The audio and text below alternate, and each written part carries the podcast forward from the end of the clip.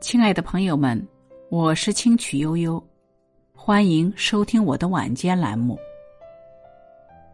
今天想和大家分享的是棋局人生。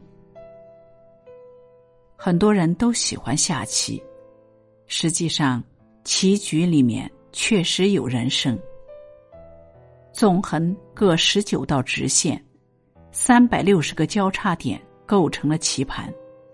三百六十个交叉点象征着周天三百六十度，象征着环境，象征着机缘，象征着冥冥之中的天意。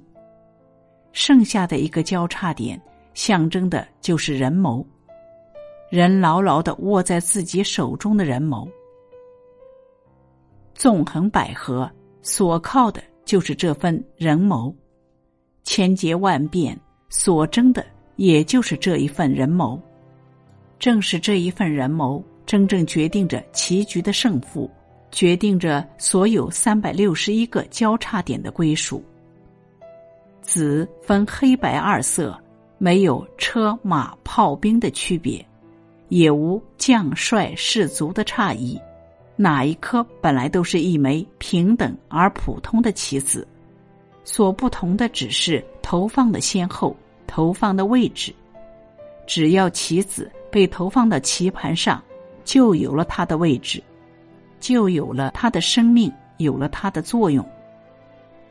边角最容易成活，也最容易被占有，但是也就是因为谁都可以占有边角，所以最后决定胜负的地方，也就往往不在于边角。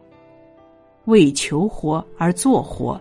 就很难做活，就算勉强成活，也会活得很苦，很不值得。棋不但要有赖以生存的实地，还要有雄厚的形势。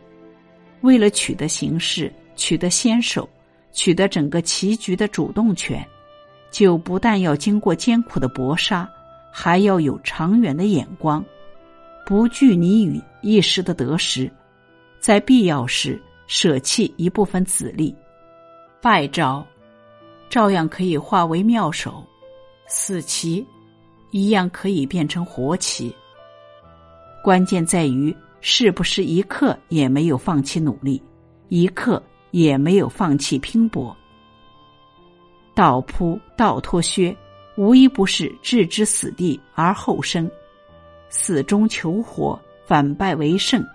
就算只余下一口气，也未尝不能够成为决定棋局胜负的生死大劫。